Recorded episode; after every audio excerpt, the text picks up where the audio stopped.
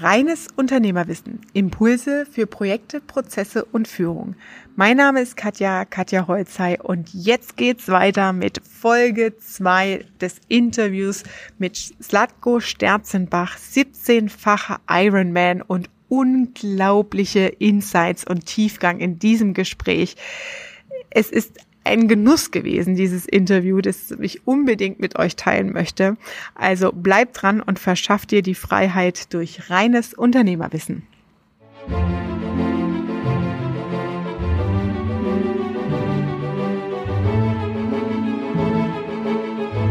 reduziert, ich will eigene Seminare mehr geben und nur mehr in die Seminare jetzt rein. Also Speaking wieder runter. Ja. Mhm.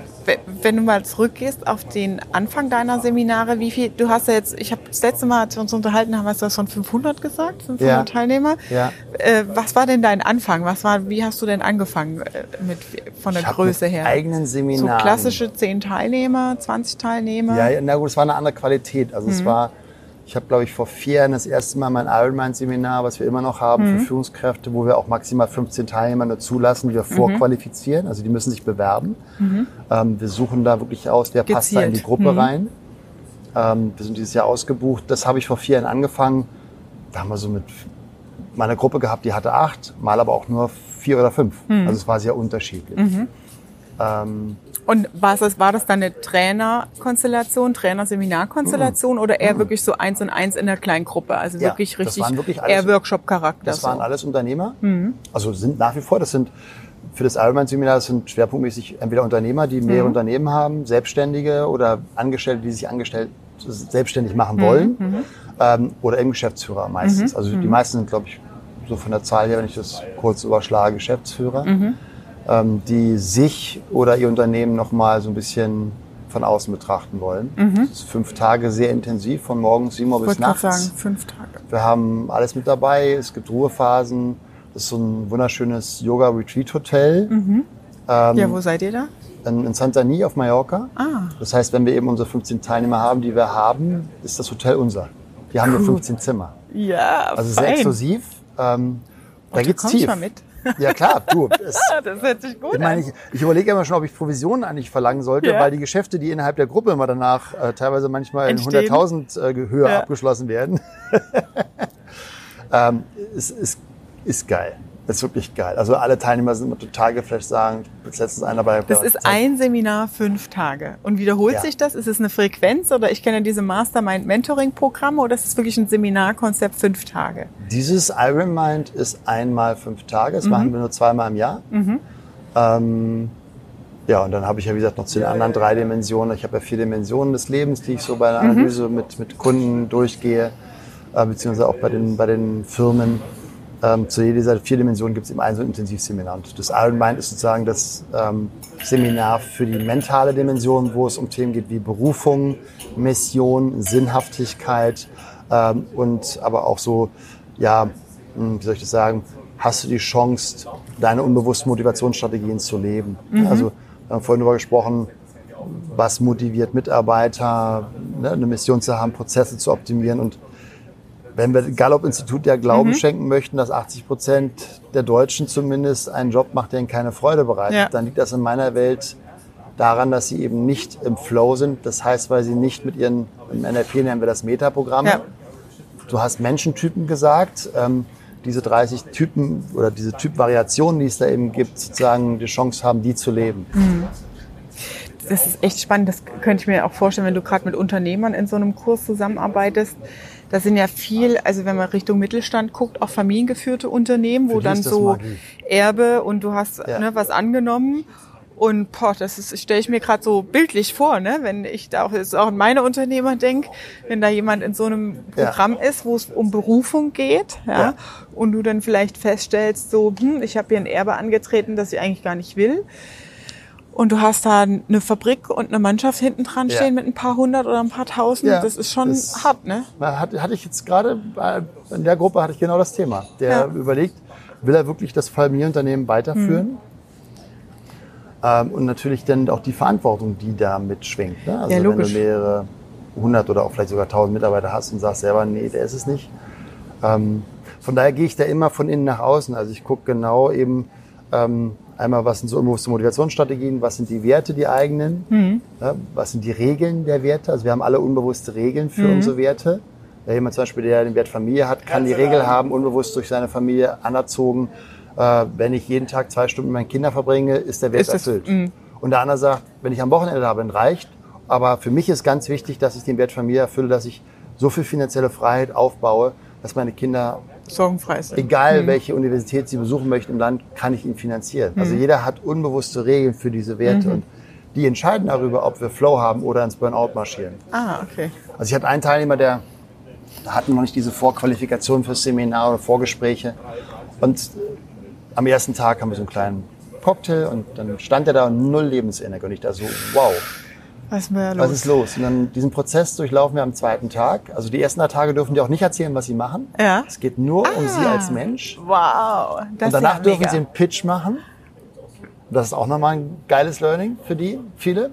Das ist sehr geil. Also sich nicht identifizieren über den Job, über Genau. die Firma.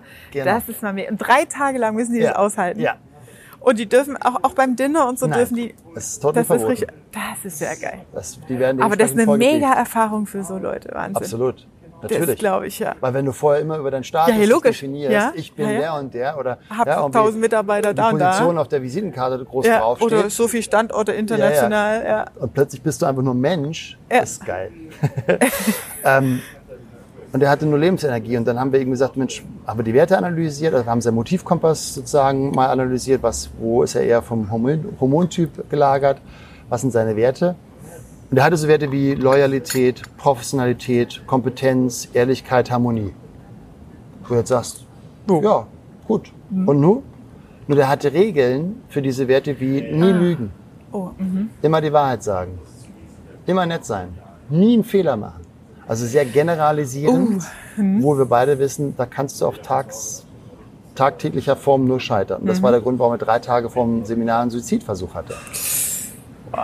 Ähm, und sein bester Freund, der hat gesagt, pass auf, du kommst jetzt da mit zum Satko, das geht so nicht, ich, ich zahle dir das, aber du kommst zum Seminar mit. Und der stand wirklich wie so ein Schluck Wasser da. Boah. Und das war mega spannend, das Feedback der Teilnehmer, wie in diesen 90 Minuten, wo der Prozess geht, wie die Energie wieder zurückkam. Weil Wahnsinn. er gelernt hat, ich kann doch meine Regeln, der war Inder. Ja, also Karma-Arbeit. Nur ich kann doch die Regeln, die meine Gesellschaft mir aufoktroyiert, Mhm. oh ja, das kann ich ganz doch anders. selber neu definieren Ja. als selbstverantwortlicher Mensch. Und das ist für viele ein extrem cooles Learning, dass sie feststellen, wow, ich kann die Regeln selber bestimmen. Das, ich meine, Inder ist ja nochmal, inter, ich habe ja International Intercultural Management Ja. studiert. Da hast du ja eher Kollektivismus versus Individualismus als Puh. Kulturform. Ja. Ja. Da ist es ja nochmal schwerer. Ich meine, selbst bei uns in Deutschland gibt es genug Menschen, die sich von den Konventionen kaum befreien können. Und wenn du das jetzt nochmal in einen anderen kulturellen Kontext packst, Ja. Wahnsinn. Ja. ja. Dann gucken wir uns die Metaprogramme an und dann aus, sozusagen gucken wir dann, also was sind so Strategien, die wir haben, um dann einen Handlungsplan zu entwickeln, der aus einer Vision entsteht, die wir aber vorher, gu- vorher gucken, gibt es eine Mission. Also ich mag das 10x-Konzept von, von Google, was die ja auch in ihrer Firma implementiert haben. Ähm, wie könnte es mal komplett anders sein? Und der erste Erfolgsfaktor, das machen wir als erstes, weil es eben so elementar ist. Was sind deine Glaubenssätze über Welt? Wie denkst du über Welt? Was sind deine unbewussten Entweder-Oder-Verknüpfungen? Was sind deine unbewussten emotionalen Verknüpfungen? Also zum Beispiel, entweder bin ich erfolgreich oder ein guter Vater. Das ist ja ganz häufig in unserem Kopf, dass Ja, das kenne ich auch. Entweder Karriere oder Familie Genau. als Frau. Und ich werde es nie vergessen, ich bin da so dankbar für diesen Vortrag, den ich bei Willy Bogner halten durfte. Ähm, und der stand, der war, saß in der ersten Reihe. Und da haben wir diesen Werteprozess gemacht und die sollten sich etwas aussuchen. Und dann meldete sich Willy Bogner und ich weiß noch, wie ich so, oh, was, was kommt jetzt? Und dann sagte der Sterzmer, wissen Sie, ich habe eins in meinem Leben gelernt, es ist kein Entweder-Oder, es ist ein sowohl als auch. Geiles Geschenk. Geiles Geschenk. Weil das macht plötzlich dein, deine Wahlmöglichkeiten auf. Das schränkt dich nicht ein. War für mich ein extrem cooles Learning. Bin ich ihm heute noch dankbar für. Sowohl als auch. Weil wir diese Entweder-Oder-Verknüpfung so häufig unbewusst mitschwingen. Ich werde das Und nie sie ist vergessen. negativ fast, Ich. Mhm. war, ich hatte Workshops im, im, im Robinson Club. Wenn ich dir zu viel quatsche, sagst du. Ja, ja, alles gut. Ähm, und wir saßen an so einem größeren Tisch und da saß eine Mutter mit ihrem 16-jährigen Sohn. Und da sagt die Mutter so in die ganze Gruppe rein. Ich erzähle manchmal die Geschichte auch im Vortrag. Mein Sohn ist so intelligent, der kann sich noch nicht mehr entscheiden, welchen Job er später macht. Das habe ich im Podcast schon gehört, ja. Genau. ja. Und wir nennen das in der Psychologie Double Bind. Mhm. Da hast du einfach die Arschkarte. Da, ja, also entweder entscheidet er sich für einen Job, dann kann er, und das ist eben die Vorannahme, die er mitschwingt, ja. nicht mehr intelligent genau. sein. Oder er bleibt intelligent. Wenn er intelligent bleiben möchte, darf er sich darf nicht er sich entscheiden, entscheiden. Ja. Und Was so ein Satz pass ausmacht. Das ja. passiert so schnell, so viel. Ähm, und diese Sensibilität für Sprache, das ist extrem wertvoll für Coaching-Prozesse mm, und für mich ein extremes Learning gewesen. Dadurch hat sich meine Qualität der, Vorträge, ähm, Wirkung, aber auch bei Seminaren extrem verändert. Ich kriege ganz andere Feedbacks, weil mhm. ich eben diese Glaubenssatzreise durch entsprechende Storytellings, Nested Loops, ähm, entsprechende Sprachmuster viel eher in die richtige Richtung bekomme. Wie schaffst du es denn, kommt mir gerade so als Frage auf, du hast jetzt von Kindern gesprochen in der Rolle als Eltern, du hast jetzt eine eigene kleine Tochter ja, ja. und das sind ja Dinge, wo man auch situativ vielleicht mal in sowas raus reinrutscht, eine ja. Floskel oder sowas sagst. Wie gehst du dann damit um? Also revidierst du das in dem Moment oder erklärst das dann dem Kind oder dass da nichts hängen bleibt, was sich vielleicht irgendwie blöd auswirken könnte? Also zum einen auch wenn ich mich sehr häufig verspreche und weil ich so ein Schnellredner bin manchmal und meine Gedanken vorgaloppieren, bin ich in der Wahl der Wörter schon sehr bewusst. Also ich weiß, es gibt einfach Wörter, die würde ich nie benutzen. Mhm. Wie zum Beispiel, was mich immer wieder überrascht, dass einige Motivationstrainer ständig das Wort du musst, mhm. Pünktchen, Pünktchen, Pünktchen verwenden, ja. wo wir einfach verstehen dürfen, wenn jemand sagt, du musst, unbewusst gehen alle sofort auf die Barrikaden ja. sagen, ich muss gar nicht. Gar nicht. Ja. ja scheiß drauf. Ähm, weil das uns an, unsere Kindheit erinnert. Ich, ja, du musst mhm. die Schulaufgaben machen und, und, und so. Das, mhm. das, ist ein Gefühl, was sofort mitschwingt und das Gefühl entscheidet über unsere Entscheidung, mhm. nicht der Verstand. Ja. So, von daher schaffe ich eine Demotivation, obwohl ich gerade motivieren möchte. Ja. Wenn mir manchmal, ich hatte das gerade gestern, wo du so nachfragst, ähm, wo ich sagte, pass auf, ähm, oder sei, was, ich, sei, was war das, sei vorsichtig. Also wo ich sagte, äh, mh, da achte ich schon darauf, dass mir das selten herausrutscht und eher sagen, komm, probier das, ich bin da. Ah, okay. Na, also eher also eine, im eine Wording. Genau, im Wording eine Unterstützung. Das heißt, du achtest schon drauf, also du rutscht das raus oder du hast es im Kopf und dann merkst du so, oh, wie kann ich das anders formulieren? Hm. Ja. Okay. Ja, ja. Also direkt in dem Moment. Wenn es wenn mir auffällt, was mir meistens auffällt, ja. Wahnsinn, aber wie viel, wie viel Energie das auch kostet, ne? wenn du halt wirklich da auf die eigene Sprache, Wirkung nach außen achtest. Das ist Training. Das ist halt wirklich Training, ist das, das sagst du? Ja. Also dadurch, dass ich einfach 2009 diese Vipassana-Meditation gemacht mhm. habe, wo du zehn Tage lang schweigst und zehn Tage lang nur sitzt und zehn Tage lang nur mit deinen eigenen komischen Gedanken beschäftigt bist, kriegst du eine komplett andere Sensitivität. Ist das empfehlenswert? Ich habe ich hab jetzt die Tage an meiner Bucketlist gearbeitet. Ja, ne? cool. Und da stand so Schweigekloster, Fragezeichen, Fragezeichen. Da habe ich so, ich, ich habe mich noch nicht so mit dem Thema auseinandergesetzt, mhm. aber ne, ich krieg halt mit, es macht viel und viele machen das. Äh, vielleicht ne, dieses, äh, wenn ich, wie sagst du, Löffel-Abgebliste, macht das Sinn, das mal zu machen? Also du sagst, das ist schon... Dein Job extrem. Mhm. Sobald du mit Menschen arbeitest, in Coaching-Prozessen bist, was braucht Achtsamkeit? Ja. Was sagt der andere mir gerade gegenüber? Was schwingt da mit? Ja. Was ist eine Vorname, die vielleicht gerade in diesem Satz mitschwingt? Ja, also ein Beispiel, ähm, ich habe das gerade gestern beim, beim Dills gelesen, ist ja einer so der NLP-Größen, wo ein Beispiel nennt von einem Arzt, der sagt, Mensch, Herr Patient, ähm, ich habe äh, eine schlechte Nachricht und ich habe eine gute Nachricht. Die schlechte Nachricht ist, es war ein bösartiger Tumor, den wir operiert haben. Mhm.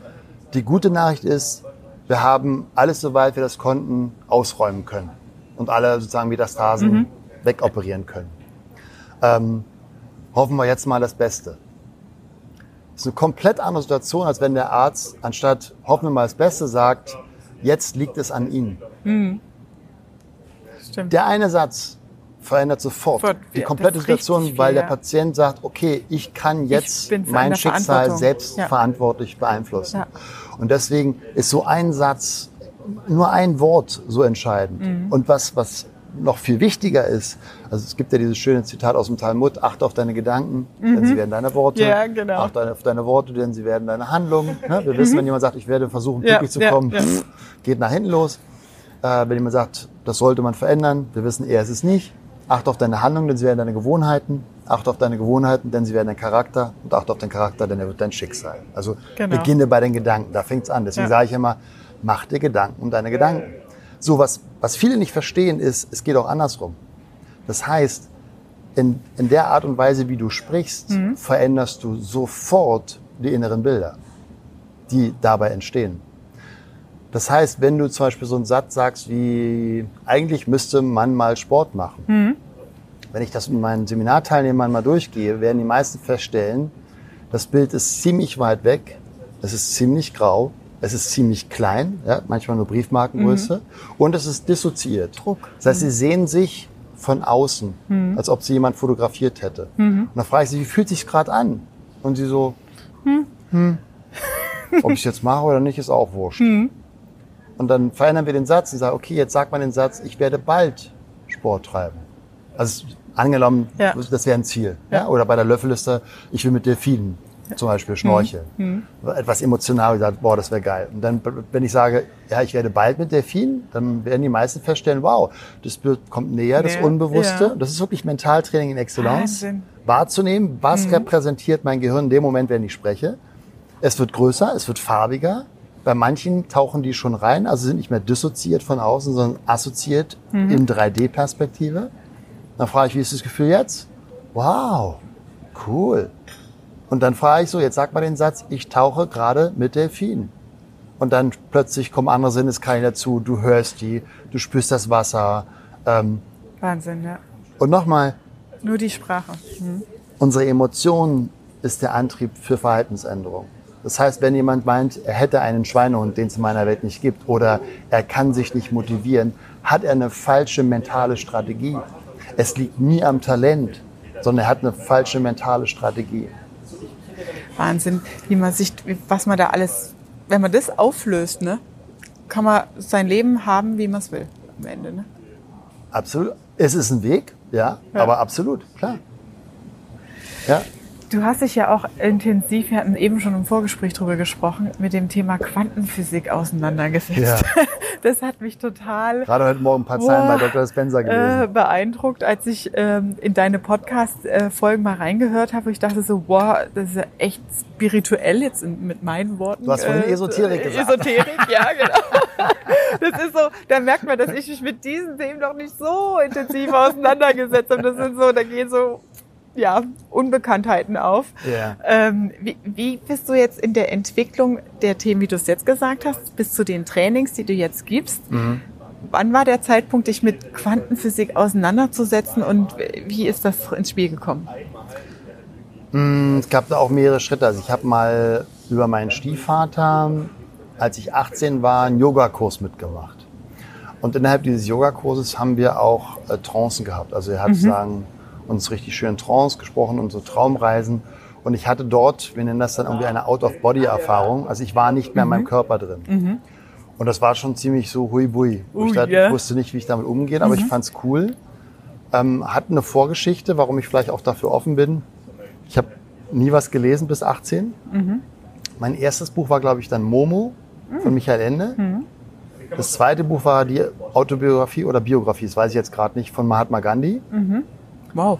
Das dritte Buch war die Autobiografie, da ist es wirklich die Autobiografie äh, von Paramahansa Yogananda, die Autobiografie eines Yogi, der sehr viel über Körperreisen erzählt, was er eben gemacht hat.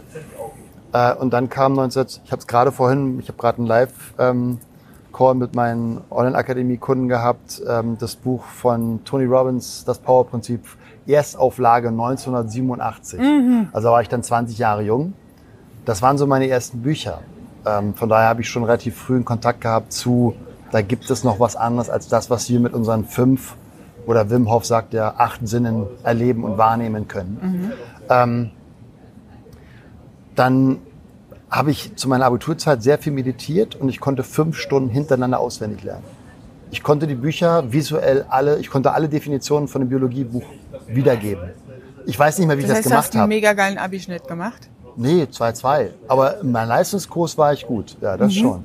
Also ich konnte alle Definitionen, ich wusste auf welcher Seite das steht und so. Also ich bin, wie gesagt, sehr visuell. Über Meditation. Ähm, das war so der Anfang, da war aber sehr lange Pause.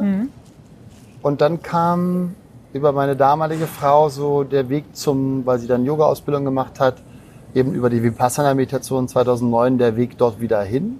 Ähm, bin ich auch heute noch sehr dankbar für. Weil das war wirklich, also wenn es so drei, drei wirklich Diamantenerlebnisse in meinem Leben gibt, die mein Leben extremst verändert haben, dann war das der Ironman auf Hawaii, die Vipassana-Meditation und die NLP-Ausbildung. Also das sind so die drei Dinge, die den größten Impact positiver Art auf mein Leben. Wow. gebracht haben. Wahnsinn. Ähm, und ich, hab, ich war früher Atheist. Und als Atheist hast du ja Zeitdruck. Weil du, weil es Irgendwann vorbei ist vorbei, Ja. Mhm. genau. Und mir hat das komische Gefühle gemacht. Ich habe gemerkt, irgendwie, ich mag den Gedanken nicht, dass es vorbei ist, was ich da gerade so erlerne und erlebe. Mhm. Die Emotionen, die ich habe. Mein Ego hat da irgendwie geschrien und gesagt, nee, komm, findest du doof. Mhm. Und dann habe ich irgendwie über einen Roman, ähm, und zwar von oh, Bestseller-Autor, mega spannende Krimis hat er gemacht äh, in Amerika über diesen geheimen Bund, die, wie heißen die, Ach, die ähm, Ma- Freimaurer und so. Freimaurer, der hat auch hier ein Bestseller, auch wurde verfilmt mit Tom Hanks. Ja, ähm, ähm, Illuminati. Genau. Genau, und der, ich weiß nicht, wie heißt der, der, der Autor von dem Buch nochmal? das weiß ich nicht mehr. Rich, egal. Ähm, und der hat einen Roman geschrieben, wo es auch um die Noetik ging. Noetik ging. Und die Mhm. Noetik ist ja, also die noetischen Wissenschaften ist eine Wissenschaft, die sich damit beschäftigt, was passiert, wenn du nicht mehr da bist. Mhm. Also die machen so wirklich abgefahrene Experimente, dass sie Menschen, Okay. die sich dazu bereit erklären, die sagen, ich werde nicht mehr lange leben, die in so einen hermetisch abgeschlossenen Raum Wow. einsperren, wo sie gewogen werden. Und in dem Moment, wo EEG, also Elektroenzephalogramm, also das Gehirn Nulllinie anzeigt und das EKG, also das Herz sozusagen nicht mehr schlägt, wo wir sagen, dann ist tot, dann ist vorbei. Obwohl das hermetisch abgeschlossen wird, wird der Körper plötzlich 25 Gramm leichter. Wo du jetzt so denkst, als bisschen sachlich denkender Mensch, was geht da jetzt weg? Ist das ein Riesen- 25 Gramm, okay. ist das ein Riesen- Das heißt, man könnte die Hypothese aufsetzen, die Seele wiegt 25 Gramm oder so. Das ist das, was die sagen. Äh, es gibt auch, glaube ich, einen Film darüber. Nicht so viel, ja. Nur, also wir wissen ja trotz modernster Forschung noch nicht, wo das Bewusstsein sitzt. Wo kommen unsere Gedanken wirklich her? Und ganz ehrlich, letztendlich ist mir das ehrlich gesagt scheißegal, weil ein Glaube ist ein Glaube. So, die Wissenschaft ist immer nur der letzte Stand des Irrtums. Das heißt, wenn ich da nur dran glaube, also wir wissen ja nicht, ob Jesus wirklich, ob das wahr ist, ob da kommen wir noch mal wieder. Wir haben keine Ahnung, was ist. Und jetzt kommt für mein Leben ein riesen, wir nennen das einen Reframing-Prozess. Ich hatte eben so das Gefühl, naja, danach ist vorbei. Und dann habe ich gesagt, naja, gut, wenn wir ewiges Bewusstsein sind, der andere sagt göttliche Energie, der nächste sagt Seele, ist nur ein Wort, ist nur ein Label. Jeder hat da unterschiedliche Konnotationen drauf. Wenn wir ewiges Bewusstsein wären, mal angenommen, was machen wir da oben die ganze Zeit? Ja. Ja, also müssen wir Wolken putzen, Harfe spielen für Gott oder Universen erschaffen. Nochmal, jeder Spannend, darf ne? seinen Glauben haben. Das soll auch nicht irgendwie diskriminierend sein. Jeder darf das selber entscheiden. Freie Wahl. Jeder, es gibt keinen falschen oder keinen richtigen. Ähm, wir dürfen nur prüfen, und das ist das, was ich bei meinen Seminarteilnehmern auch immer hinterfrage, ist der Glaube, den du hast, und Atheismus ist ja auch ein Glaube, nämlich an, danach ist vorbei, Mhm. Ja. ist der ein Glaube, der dir gute Gefühle macht. Wenn nicht, Geht's dir gut damit? beschäftige dich damit und guck dir, such dir einen neuen Glauben. Und das ist das, was ich gemacht habe. Ich habe mir einen neuen Glauben gesagt. Ich sage, okay, jetzt ich bin ewiges Bewusstsein. Und jetzt kommt der, jetzt kommt der Reframing, der für mich wirklich genial war damals, als ich das übernommen habe. Wenn wir da oben Ewigkeiten irgendwas tun müssen, wo wir keine Ahnung was es ist, vielleicht ist dann die, die Zeit, wo wir uns in diesem Körper hier manifestieren, unsere Seele hier eintauchen lassen oder wie auch immer du es nennen möchtest, die Urlaubszeit von der Ewigkeit. So, dann wird's cool, weil was machst du normalerweise im Urlaub? Das Schönste überhaupt. Und das finde ich eine schöne Metapher für Leben. Das ist schön, ja. Lass es dir gut gehen.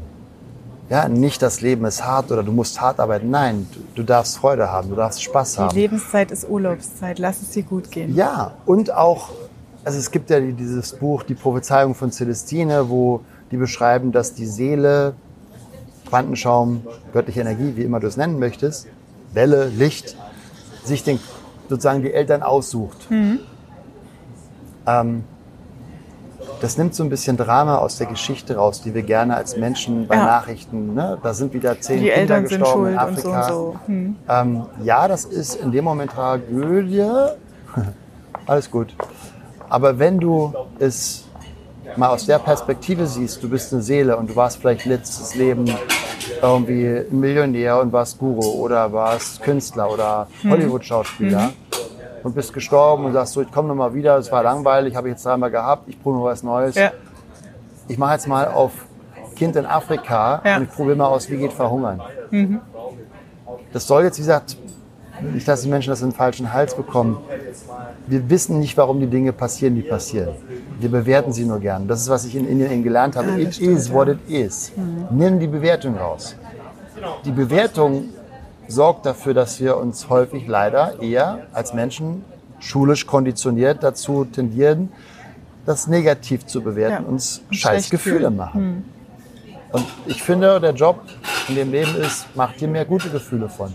Weil meine These ist, wenn du es mit dir machst, machst du es besser für deine Umgebung. Ja. Wenn du es besser in deiner Umgebung machst, wird die Firma besser. Und dann haben wir vielleicht noch eine Chance, die Themen, die wir gerade auf diesem Planeten haben, zu wuppen. Zu wuppen, mhm. Aber wenn wir so weitermachen, sorgen wir vielleicht dazu, dass wir uns selber irgendwie Kaputt machen. entsorgen. Ja. Von daher, es, es beginnt bei jedem Einzelnen. Echt spannend. Es ist, ich finde es total inspirierend, dir zuzuhören, die Ansätze, die Gedenk äh, Gedankenansätze ähm, da aufzunehmen. Ich, ich muss mir das in Ruhe nochmal anhören. Ich habe hier immer schon ein paar Stichpunkte mitgeschrieben. Super spannend. Ich habe abschließend noch eine Frage hinsichtlich äh, Unternehmertum. Du hast ja jetzt gerade aus dem Thema Quantenphysik, ich äh, verbessere mein Umfeld und verbessere die Firma damit und verbessere das Außen damit Ja. ähm, schon gesprochen. Mm, Ich erlebe im Moment halt, du weißt es selber, wir sind in einem disruptiven Umfeld wirtschaftlich extrem. Überall. Ich finde es super spannend. Cool. Ähm, allerdings ist es tatsächlich in den, in den Firmen, in denen ich so antrete, oft so, ich denke so, wann ist denn hier das letzte Mal was passiert? ne? Äh, Und die sind dann so weit weg, ja, in ihrer eigenen Keimblase, die merken an den Umsätzen oder an den Lieferanten, irgendwas verändert sich gerade. Ja. Aber die Bereitschaft zur Veränderung ist extrem schwer, ne? weil Ja. man hat natürlich eine Unternehmenshistorie oft, ne? die ist 20 Jahre, die ist 50 Jahre manchmal. Ne? Ähm, und man will dann so an diesen festhalten, aber wir sind ja wirklich massiv im Umbruch. Ich, ich sage, als Berater mache ich mich dann oft frei und sage, okay, die nächste Krise wird's richten. Ja? Also die, die was machen und so früh wie möglich dich damit auseinandersetzen, die können es auch mitgestalten. Und die, die es nicht machen, die werden dann sehen, was rauskommt. Ähm, Ja. Was würdest du denn solchen Unternehmern, Geschäftsführern als Tipp mit an die Hand geben, gerade was jetzt den Change-Prozess angeht, was du vorher auch gesagt hast, ne? in kleinen Schritten anfangen und so Ja. weiter. Ja. Ähm, wie können die sich aus ihrer Historie, alles, was sie aufgebaut haben, ist ja dann auch stolz auf das, was man erreicht hat, aber man merkt halt, irgendwie hakt es jetzt noch.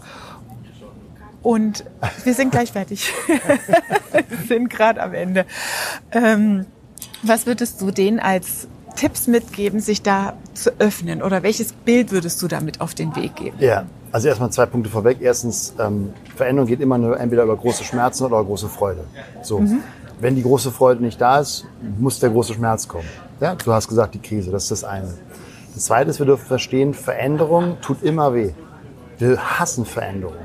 Ja, ich frage mal in Vorträgen, wer mag Veränderungen, dann melden sie immer und sage ich, das ist Bullshit.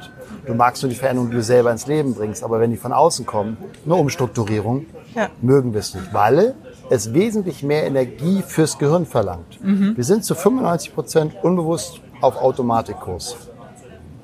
Und das zu durchbrechen verlangt wesentlich mehr Energie. Mehr Achtsamkeit verlangt wesentlich mehr Energie. Deswegen habe ich vorhin gesagt, es braucht Training, damit du diese Energieleistung schaffst.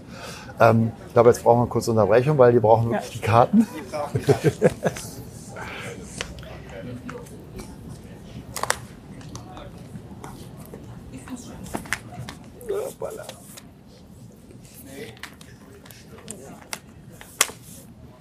Alle?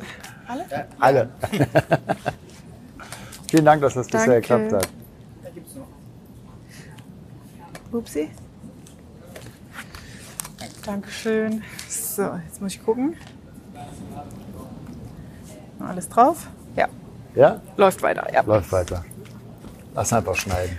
Wir waren bei Veränderung und Genau. Unternehmen. Also ja. es verlangt wesentlich mehr Energie, aus diesen Automatismen rauszugehen. Das heißt, wenn du in einer Firma zum Beispiel als Geschäftsführer sagst, so, wir haben jetzt eine Veränderung und du bist gerade vielleicht im Unternehmen, was eher konservativ ist, Mhm. hast du von der Persönlichkeitsstruktur eher Menschen, die Sicherheit als Grundbedürfnis Stabilität, ja. Stabilität haben und nicht Abwechslung und Abenteuer wie vielleicht im Startup-Unternehmen. Ja. ja, da sind wir bei diesem Motivkompass mit den vier Hormontypen. Ja. Ähm, von daher kannst du davon ausgehen, dass erstmal gleich ein paar Leute Richtung Burnout marschieren. und es ist okay. So what? Also wenn, wenn du als Geschäftsführer beschließt, es darf sich was verändern, dann darfst du Menschen ins Boot holen, die das unterstützen. So, daraus ergibt sich ja die Frage, wie kriegst du die richtigen Mitarbeiter in dein Unternehmen oder wie kriegst du die Mitarbeiter, die du hast, motiviert? Oder in den Change-Prozess. Ja. Ja, das ist für mich das, das Gleiche. Also jede Motivation hat was mit Veränderung in meiner Welt zu tun. Jedes Training ist immer wieder eine Veränderung, wenn ich morgens auf dem Spinningbike sitze. Ähm, da sind wir bei dem Thema, was ich vorhin genauso hatte. Hast du eine große Mission? Hast du etwas, was die Menschen emotional triggert? Und ich bin ja jedes Jahr bisher in 100 Firmen immer gewesen. Und da frage ich, wenn, wenn wir im Briefinggespräch sind, wenn ich einen Motivationsvortrag halten darf, wo ich sage, ich kann die Menschen nicht motivieren, sondern nur inspirieren, was ist denn die Mission oder die Vision des Unternehmens? Da kommt so, ja, mehr Umsatz als letztes Jahr. Oder Marktführer werden. Da sage ich, Entschuldigung, Das das, ist. Nebel in Tüten. Ja, ja. Das ist keine klare Vision. Ja. Beispiel, bietet sich einfach an, ein Elon Musk. So, lass uns auf den Mars. Mhm. Der bringt, der kriegt Leute in sein Unternehmen, die sagen, du brauchst mir nicht zahlen, aber ich will dabei sein. Ja, Weil diese Vision so, so groß, groß ist ist. Ja. das, was ich auch im, im Einzelcoaching als auch für Firmen sage, je größer die Vision, natürlich auch die Möglichkeit des Scheiterns, aber das ist eine Strahlkraft. Ja? Die meisten haben Visionchen. Nächstes Wochenende, wie schaffe ich die drei Serien geschaut? Oder als Unternehmer, wie schaffe ich 10% mehr Umsatz? Ja. So, wenn Google sagt, okay, neue Produkt, neue Dienstleistung, 10x. Das ist eine Vision. Da denkst du komplett anders. Weil Ja. da gehst du, da gehst du diese Rückwärtsplanung, die wir vorhin Ja. hatten, und nicht von dem Vergangenen ausgehend plant Ja, in die zurück, Zukunft. ja. Mhm. Das ist eine komplett andere Perspektive. Und somit eine ganz andere Energie. Und da darf ich meine Mitarbeiter mit ins Boot holen.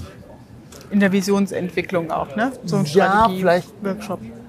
Das ist, hängt von der Firmenstruktur ab. Mhm. Also wenn ich jetzt Geschäftsführer meiner Firma bin, dann gebe ich vor, Mhm. da bin ich dann schon gerne Herr und ich hole mir Menschen, die Bock drauf haben, das mit mir zu teilen. Mhm. Es gibt Firmen, die haben eher den demokratischen Ansatz, sagen, wir lassen es von unten nach oben wachsen. Ist Geschmackssache. Ja? Es gibt kein richtig oder falsch. Das darf sowohl der Unternehmer für sich entscheiden, als auch dann sagen, wird er die Menschen ja anziehen, die das gerne so haben. Ähm, dauert manchmal länger, ist aber natürlich dann von unten Fundament mit einer guten Motivation dabei. Also da an für den ersten Weg, ich gebe vor, das ist meine Mission, Elon Musk, ich will zum Mars, Und dann hat eine Sogwirkung, ist ein anderes Recruiting wahrscheinlich als ja, Äh, andere Prozesse ähm, beim Mitarbeiter bekommen, als wenn du sagst, wir lassen das demokratisch abwählen. spannend. Also ich gehe damit einher mit Thema Visionsentwicklung, Strategie. Das ist auch immer der Ansatz ne, in der Unternehmensberatung, wie ich reingehe. Ich wollte jetzt mal deine Meinung dazu hören, wie man so diese innere, dieses Loslassen ist es ja dann ne, in der Geschäftsführerrolle. Loslassen dessen, was man aufgebaut hat. Loslassen, neue Wege zu gehen, Neues zuzulassen. Ja. Hatte ich gerade vorgestern einen Coaching-Call mit einem Vorstand, der jetzt wahrscheinlich die Firma irgendwie umstrukturieren möchte, ähm, wo vielleicht die Firma verkauft wird und der überlegt. Und da fängst du beim Kleinsten an. Was ist denn deine unbewusste Motivationsstrategie, wo du Flow hast? Also wir können ja alles. Also Beispiel, ich kann Detail sortieren, global sortieren. Ja, ich kann große Informationseinheiten, Chunks sagen wir dazu, verarbeiten, aber auch kleine. Für mich zum Beispiel, ich bin eher der Globalsortierer, ist es nur extrem energetisch fordernd, eine Excel-Tabelle zu bearbeiten. Es gibt Menschen, die haben da Flow. Die kannst du acht Stunden im Keller einschließen Mit und die haben Flow, weil sie dazu auch noch Aufgabentypen sind und nicht Menschtypen. Ich bin Menschtyp. ich liebe es, mit Menschen zu interagieren. Mhm. Ja, so jetzt hier Gespräch oder mit Menschen zu arbeiten, eine Veränderung schnell zu bewirken. Das finde ich geil. Ich kann auch Aufgaben, nur dann darf das Nicht eine in andere. Perspektive. So. Ähm, und das darf ja auch ein CEO für sich mal gucken. Mhm. Oder Startup-Unternehmen. Ich glaube, die, die meisten Startup scheitern deswegen, weil sie nicht diese vier Hormontypen in ihrem System haben. Mhm. Ja, Gleiches gesellt sich gern zu gleichen. Dann hast du den Testosterontypen. Ja, so ich sag mal, à la Dirk Kräuter, anhauen, unhauen, abhauen im Vertrieb. Ja, Mhm. Kalter Krise, geil. Nur wo ist dann der Oxytocin-Typ, der dann sich um die Bestandskunden kümmert, der die Kuschelcalls macht? Ähm, wo ist der Kreative, der Dopamin-Typ, der eher sagt, hey, lass uns mal querdenken, lass uns mal ein neues Marketingkonzept entwickeln. Und du brauchst aber genauso den vierten, der eher, ja, bei Insights würde man sagen, der ist blau. Ja, Zahlen, Daten, genau. Fakten, Ja. Prozesse, Zahlen, Controlling. So. Wenn einer dieser vier Typen beim Startup fehlt, wirst du irgendwann ein Thema haben. Ja, das stimmt. Und Das wenn du als. Geschäftsführer oder als CEO ein Unternehmen neu startest und dir neue äh, Mitgründer vielleicht ein Unternehmen holst, darfst du darauf achten, was ist deine Struktur, wo bist du im Mhm. Und Flow wen braucht man noch? und wen brauchst du. Und diese Rollen auch klar spielen. Ich habe das mal, ich habe eine Zeit lang eines der größten Busunternehmen in den Niederlanden ähm, coachen dürfen. Und die beiden Brüder haben ihre Rollen ganz klar verteilt. Ja, Salis Lenz heißt Salis Lenz, ähm, größte Busunternehmen, glaube ich, in den Niederlanden. Ähm, Niederlanden? Luxemburg war das. Luxemburg war das, glaube ich. Genau. Und diese beiden Brüder haben ihre Rollen genau klar aufgeteilt. Ja, der eine war der Kommunikator, das war der rote Typ bei Insights, der raus und lass uns den Markt erobern, geil, ja, Macht, Ruhm, geiles Auto haben. Und der andere war eher der, Introvertierte. der Introvertierte, der die Zahlen, der eher aber auch, dem es wichtig war, dass es den Mitarbeitern gut geht und so. Also die haben das cool aufgeteilt. Das ist auch meine Erfahrung mit der Doppelspitze in der Geschäftsführung, ne? Ja. wenn du da so einen ausgleichenden Part hast Brauchst du. miteinander. Ja, Da, wenn, wenn beide gleich ja. Wenn beide auf einem Auge stark sind, sind sie auf einem anderen blind. Ja. Und dann Ja. rennst du irgendwann gegen die Mauer. Slatko, wenn man jetzt mehr über dich erfahren will, wo findet man dich denn letztendlich? Überall. Oder was? Omnipräsenz, Überall. ja, Ziel Also, erreicht. Ich habe ja einen eigenen Podcast, hast du ja, Ja, vorhin schon gesagt, genau. einen Ironman ähm, Podcast oder meinen Namen googeln, dann findest Mhm. du den auch, Slatko Sterzenbach. Äh, ich bin bei Instagram sehr aktiv, ich bin bei Facebook nicht ganz so aktiv. Äh, YouTube werden wir jetzt ein bisschen steigern, Mhm. mehr Videos hochladen. Auf meiner Webseite entweder die ähm, iron-mind.de, da gibt es auch eine Gratis-DVD, die sich jemand, kostet normalerweise 50 Mhm. Ach ja. Mhm. Euro, dann gratis holen kann. Ja, also das ist das, wo. Und deine mich findet. Seminare, wie findet man die auf der Homepage auch? Sind Das ist alles bei, bei iron-mind.de. Mhm. Ähm, da sind ein paar Button dann und da findest du sofort zum Beispiel unser Einsteigerseminar, um mich einfach kennenzulernen. Mhm.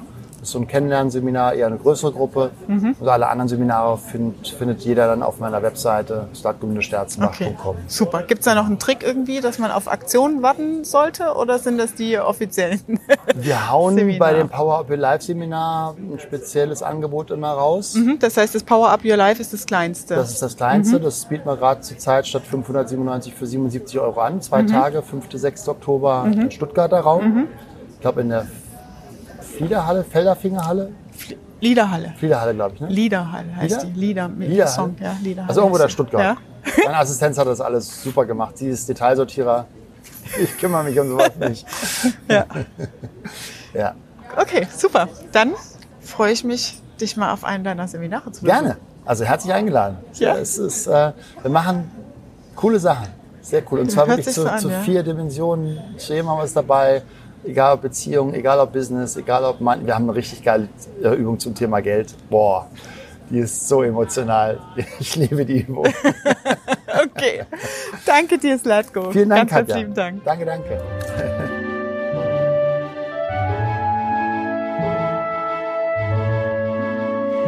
Das war deine Dosis reines Unternehmerwissen für heute. Und wie du siehst, war es wirklich ein Interview mit dem Slatko. Ich werde es wirklich nicht vergessen, weil es mich sehr, sehr stark berührt hat aus der Sicht des Unternehmers. Unternehmer, Mindset, Ziele, wie richtest du dein ganzes Leben aus? Also unglaublich spannend und ich bin sehr, sehr dankbar für die Zeit hier mit Slatko. Wenn du Fragen hast zu deinen unternehmerischen, ja, branchenspezifischen Situationen, wo du sagst, hey, wie schaffe ich es denn, mich als Unternehmer wirklich am Unternehmen auch weiterzuentwickeln? Wie komme ich dahin? Und du bist inspiriert. Dann nutz die Gelegenheit für ein kostenloses Strategiegespräch mit mir und stell mir deine persönlichen individuellen Fragen, die ich gerne beantworte. Ich freue mich, dich kennenzulernen und sag liebe Grüße, deine Katja.